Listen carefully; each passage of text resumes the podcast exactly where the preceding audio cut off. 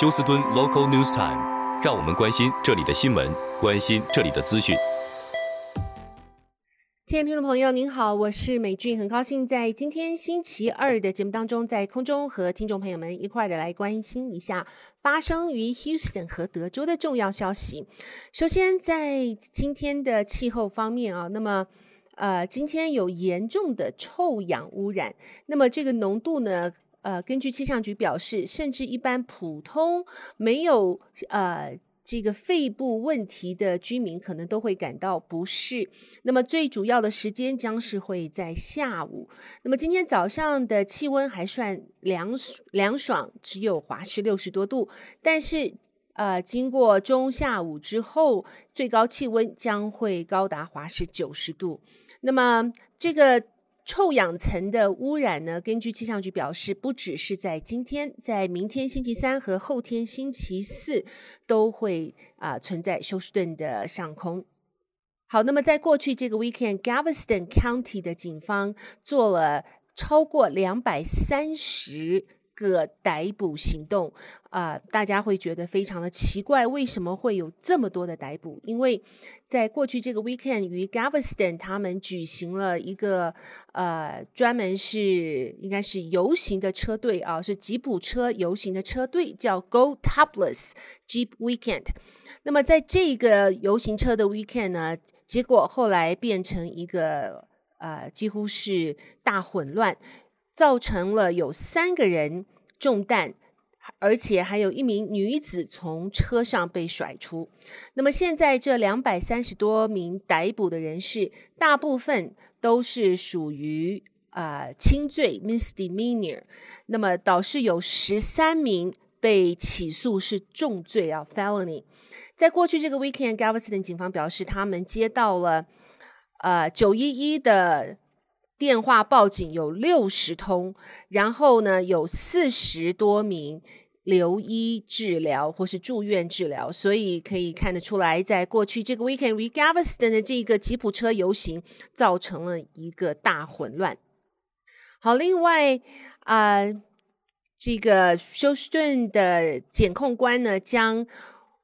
过去应该是。呃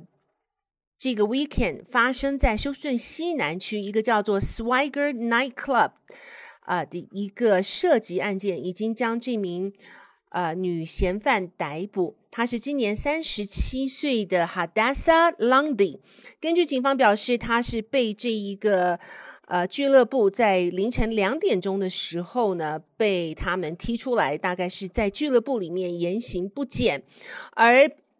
而且呢，拒绝他再度返回俱乐部，结果这名女嫌犯居然拿着枪乱放，结果其中一名呃一颗子弹击中了一名女性的胸部，不过好在这名女性呃在医院存活。那么后来 Hadassah Lundy 呢就徒步逃跑，结果被休斯顿警方逮捕，现在已。暴力攻击罪向他起诉。好，那么休斯顿自然科学博物馆即将在五月二十六号啊、开始他们一个最重头的一个展览，就是有关鲨鱼的呃的这个展览，是说啊、这个鲨鱼它是一个恐怖的海中怪兽。并且呢，也是有许多大家不了解鲨鱼真正的、呃，他们的性情和真相。那么，在这一个鲨鱼展览中，可以看到，现在已经在休斯顿自然科学博物馆，他们放了一个五十英尺的一个复制品啊，五十英尺长的复制品，这是在古时候的这个鲨鱼怪兽叫 Megalodon 啊，这一个复制品。然后呢，在它旁边又放了一个，现在是所谓我们看到最大的鲨鱼，叫 Great White Shark 啊。然后你可以看到这两个的呃 size 的比例，就是它们的大小的比例。虽然目前的呃大白鲨呢，已经是让人不寒而栗啊，因为它的牙齿和它的它的这个体型，但是在这个。五百万年前的呃，Megalodon 像的的这个体型相比之下呢，就好像是一匹马比一匹啊、比一只小狗一样，所以大白鲨的体型像是只小狗，古时候的 Megalodon 像是一只马，这样子的一个悬殊比例。总之，在休斯顿自然科学博物馆，他们的这一次展览呢，不但适合孩子，也适合成人，因为许多的呃展览的过程是啊、十分互动性，而且有许多的呃他们所谓的这个 facts 哈、啊，非常的有趣。好，接下来看一下，德州州长 Greg Abbott 在昨天签署了法案一六三九。啊，禁止在贩售呃门票的时候呢，这个购买者使用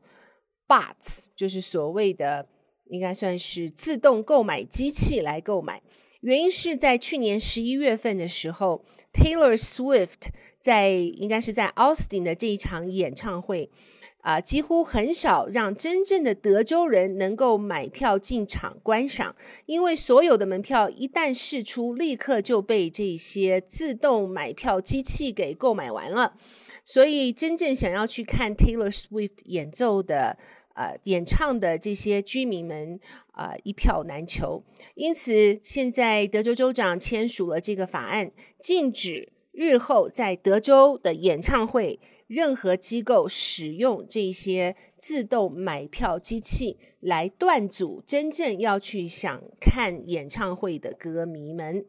好，那么现在呢，大部分所有的大学已经都开始举行了他们的毕业典礼。那么高等教育资讯业者的 HEA Group 指出，部分抢手的大学主修。毕业四年后，年薪可能上看二十五万六千五百三十九元，最少的也超过十万元的门槛。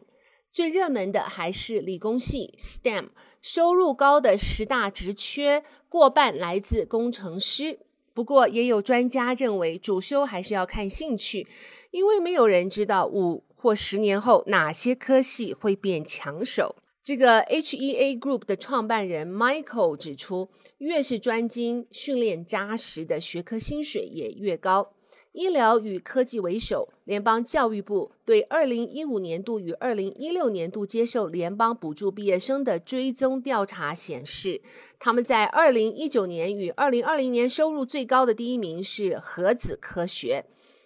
呃、，nuclear Science 年薪中位为十三万一千四百五十四元，显示在追求干净能源的趋势下，核能的发展机会并不亚于风电或是太阳能。其次是制造业、资讯安全、营建业和农业的工程师，化工师与工业工程师向来是过去几年收入最高的职业。二零三一年之前也是最为看好的领域。生物科学也是另一个抢手的主修，而且不限于医疗行业，生技与研发也同样可以获得高薪。兽医也同样抢手，不过除了兽医主修外，多半还是需要呃取得动物药剂师的资格才是高薪的保证。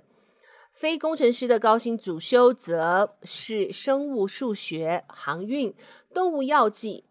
电脑科学与运筹学、生物数学 （bio） 啊、呃，这叫 biomathematics；生物资讯学 （bioinformatics） 与生物啊、资讯生物学毕业四年后的年薪上看十一万六千九百一十八元。运筹学这是叫做 operations research，是十一万两千元。海洋建筑和工程是十万九千一百二十一元，电脑科学则是十万四千八百元。好的，亲爱的听众朋友，谢谢您收听美军为您翻译、编辑、播报德州以及 Houston 方面的新闻，特别感谢世界日报新闻网提供的资料。祝福您有一个愉快的星期二，我们明天同一时间再会，拜拜。